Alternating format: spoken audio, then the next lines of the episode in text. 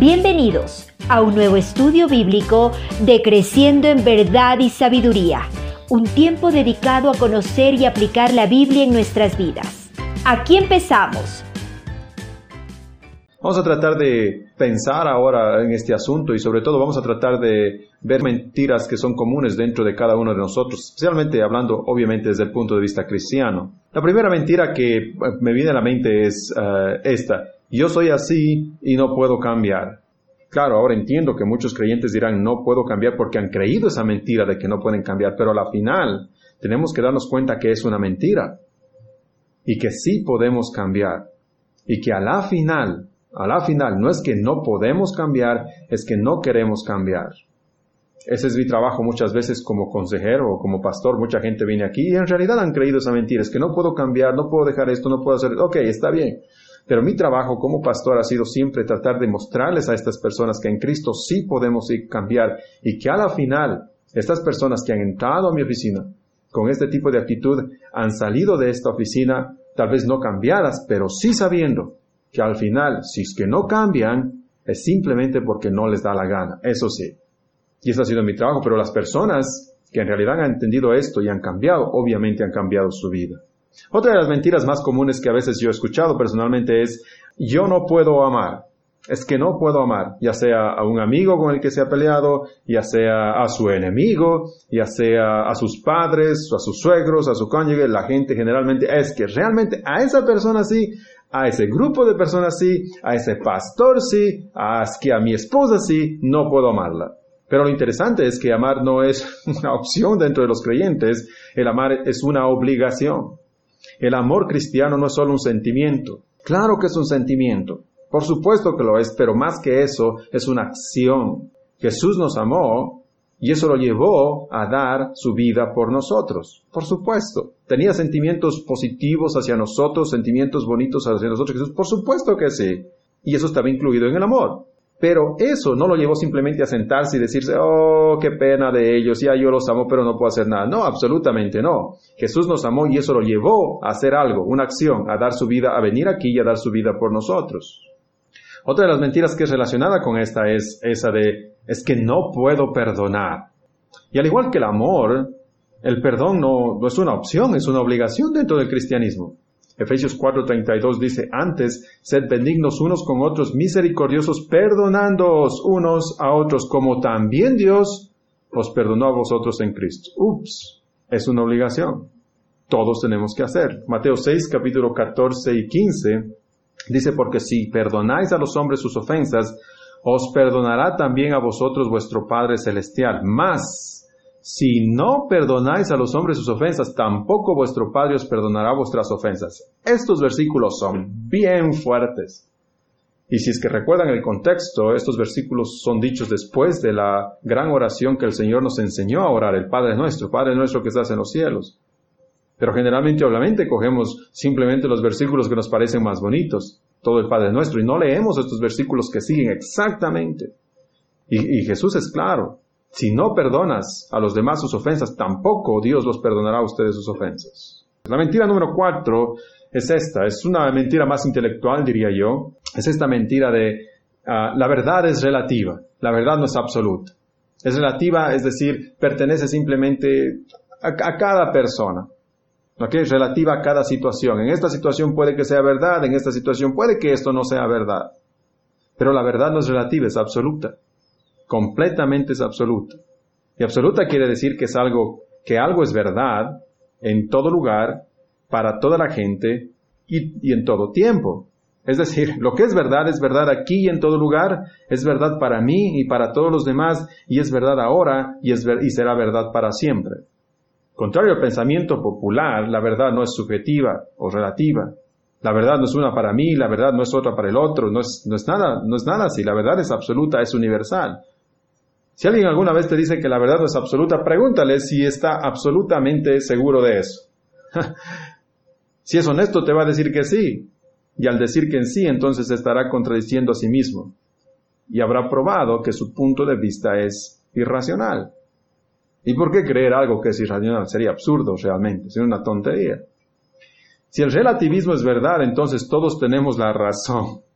¿Verdad? si, si, si, el relativismo es verdad, si yo, tengo, si yo tengo la verdad y el otro tiene la verdad y el otro tiene la verdad y todos tenemos la verdad, entonces nadie está equivocado. Pero eso obviamente es absurdo. Claramente, claramente, los que creen que la verdad es relativa o que todos tenemos la verdad, no están de acuerdo con eso porque nos dicen a nosotros, los que creemos que la verdad es absoluta, que estamos equivocados. Ellos no nos dicen que estamos en la verdad, en ninguna manera.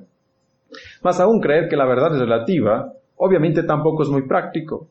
Imagínense, yo me voy a comprar al mercado ah, y el que vende me dice, ¿sabe qué? Son 20 dólares. Y yo le doy uno de 5 y yo le digo gracias y me voy. Y cuando me estoy yendo, él me reclama y me dice, hey, no, esto es 5 dólares, no son 20 dólares. Yo le digo, ¿sabes qué? eso es lo que tú piensas. Para mí esos 5 dólares son 20 dólares. Nos vemos. Nos vamos a ver en la cárcel. Es lo que va a pasar. O imagínense en un juez. Cuando llego al juez y el juez dice, ¿sabe qué? Si usted, usted es culpable, yo le digo, ¿sabes qué? Para ti esa es tu verdad. Pero mi verdad es que no soy, así que nos vemos. Esa es una estupidez completa. No va a suceder y no es posible. Creer que la verdad es relativa no es práctico y es irracional. Y la Biblia, por supuesto, no asume nada de este tipo de relatividad o subjetivismo en cuanto a la verdad. La Biblia asume que existe una verdad y esa verdad es absoluta. Tito capítulo 1 versículo 2 dice, en la esperanza de la vida eterna, la cual Dios, que no miente, prometió desde antes del principio de los siglos. Dios no miente. Esto quiere decir obviamente que existe una verdad para contrastar esta mentira. En Hebreos 6:18 dice, hay dos cosas que son inmutables en las cuales es imposible, dice, que Dios mienta. ¿Ok? Esto se contrasta con la verdad. Existe la mentira y existe la verdad. Y en Juan 17, 17, Jesús ora al Padre y dice, santifícalos en la verdad, tu palabra es verdad, por supuesto. Este es, esto de que la verdad es relativa y es subjetiva es, es realmente una mentira que nos ha hecho tanto daño, especialmente en el ámbito intelectual, en el ámbito de las escuelas, colegios y universidades. Pero es una locura total y es irracional y por supuesto no es práctico. Pero muchos de nosotros hemos creído esto y ahora creemos entonces cosas como que, ah, ya, entonces todas las religiones tienen la verdad, todas las religiones son iguales, ah, todas las opiniones son válidas y cosas por el estilo. Realmente eso es locura total. La verdad no es relativa, no es subjetiva, la verdad es absoluta. Es para todas las edades y en todo tiempo y para todos. Y la Biblia asume eso y la Biblia nos manda realmente a seguir predicando eso. Predicamos el verdad, predicamos el evangelio porque creemos que es verdad, no porque es subjetivo. Si no, entonces ya no importaría. Todas las religiones estarían bien y todos nos veríamos en el cielo. Pero creemos que no es así. Por eso predicamos algo que creemos que es la verdad. No porque sea subjetiva, sino porque creemos que es absoluta y que esa es la verdad. Finalmente, la quinta mentira es esta. Los cristianos son intolerantes. Y a veces nos hemos creído nosotros eso también. Los cristianos son simplemente intolerantes. La tolerancia, claro, la gente dice esto porque ahora la tolerancia para la gente se define diferente. La tolerancia uh, para gente es aceptar todo lo que los demás dicen. Y esto obviamente nos ha causado muchos problemas porque todos hemos llegado a pensar que es lo mismo. Nosotros ahora como cristianos incluso estamos engañados o nos han engañado haciéndonos pensar que eso es tolerancia. Básicamente tolerar todo lo que los demás dicen o aceptar lo que los demás dicen. Pero eso no es así, no es tolerancia. La tolerancia es diferente. Tolerar ah, no tiene que ver con eso. Tolerar no es aceptar todo lo que los demás dicen, es tolerar lo que dicen aunque uno no esté de acuerdo con lo que están diciendo. Ese es otro asunto. El mundo nos llama intolerantes porque obviamente no estamos de acuerdo con lo que ellos creen que es correcto, la homosexualidad, el aborto, tener sexo antes del matrimonio, durante el matrimonio con otra persona, cosas por el estilo. Pero eso, pero eso no es correcto, no es verdad tampoco y no podemos tolerar. Nosotros no podemos tolerar tal cosas. Ahora, toleramos a la gente que dice eso, pero no compartimos sus pensamientos. Y por eso obviamente nos llaman intolerantes. El mundo quiere que pensemos como ellos y que consideremos todas sus ideas como muy buenas. Pero no podemos hacer eso, por supuesto, porque todas las ideas deben ser consideradas sí, eso es tolerancia. Pero también hay que recordar que no todas las ideas son igualmente válidas. Hay ideas que son realmente estúpidas y dañinas, como querer acabar con todas las personas ancianas porque no aportan nada a la sociedad, como, o como querer violar a alguien o querer asesinar a alguien. Obviamente no. Podemos considerar las ideas, y está bien, pero no tenemos que aceptar todas las ideas. Pero eso es lo que el mundo quiere y eso es lo que el mundo llama tolerancia. Tienes que ser tolerante, aceptar todas las ideas. Eso es locura. Y ni siquiera el mundo, el mismo mundo, vive bajo esos mismos mandamientos, bajo esa misma premisa, esa misma manera de pensar. Si es que hemos de ser sinceros todos, en verdad, creyentes y no creyentes, somos intolerantes y deberíamos serlo. Deberíamos serlo.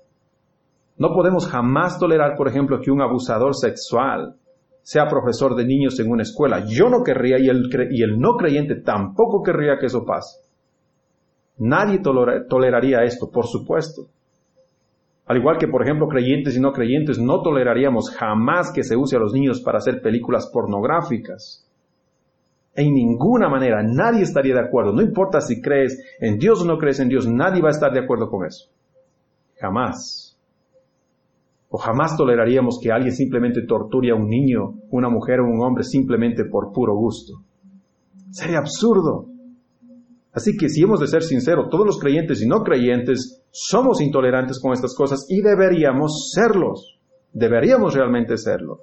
Y la Biblia claramente enseña que si bien todos merecen ser respetados por ser creación de Dios, todos merecen ser respetados y por lo tanto tolerados, también nos enseña que hay cosas, ideas y personas que no pueden ser toleradas en ninguna manera.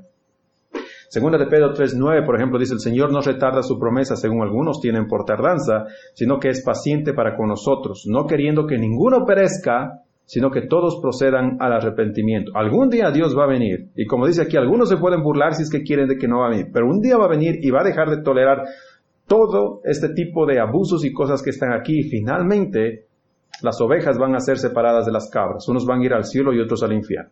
Se acabó la tolerancia. Segunda de Juan 9 y 10 es bien interesante estos, estos dos versículos. Segunda de Juan 9 y 10 dice lo siguiente, cualquiera que se extravía y no persevera en la doctrina de Cristo no tiene a Dios. El que persevera en la doctrina de Cristo, ese sí tiene al Padre y al Hijo. Si alguno viene a vosotros y no trae esta doctrina, noten esta parte, si alguno viene a nosotros y no trae esta doctrina, no lo recibáis en casa ni le digáis bienvenido. Si una persona viene con otra doctrina, viene enseñando cualquier otra cosa, usted no tiene por qué recibirlo en la casa, más tiene que decirle, ¿sabes qué? Nos vemos, tú no eres bienvenido aquí. La tolerancia, como la definen ahora, no es la tolerancia en verdad, o no es la verdadera tolerancia. La verdadera tolerancia es tolerar lo que la gente dice, aunque uno no esté de acuerdo con lo que está diciendo. Pero ahora la gente define la tolerancia como aceptar todo lo que la gente diga sin importar lo que sea, y eso no es verdad ni debemos hacerlo. No debemos aceptar estas ideas. Esas ideas nos llevan a la locura. Y no importa si nos tildan de intolerantes. Nosotros sabemos mejor. Nosotros sabemos la verdad. Son ellos los que se contradicen y no quieren vivir bajo sus mismos parámetros. No hay que creer las mentiras. Estas son algunas de las mentiras más comunes que hemos creído aún nosotros como cristianos. Pero como vemos, nos meten no solamente en problemas intelectuales, sino también en, problemas prácticos. Y sobre todo, si comenzamos a creer y a manejarnos con este sistema de pensamiento, poco a poco nos vamos incapacitando nosotros mismos para poder proclamar la verdad. Así que hay que estar atentos. Primero cambiar esta manera de pensar, todas estas mentiras, cambiarlas realmente y reemplazarlas por la verdad. Y luego sí estaremos listos de poder o estaremos capacitados para poder dar una mejor respuesta y poder hablarle a este mundo desde una perspectiva verdadera, desde una perspectiva cristiana. Aquí termina el estudio de hoy pero los invitamos a que nos acompañen la próxima semana para seguir creciendo juntos en verdad y sabiduría.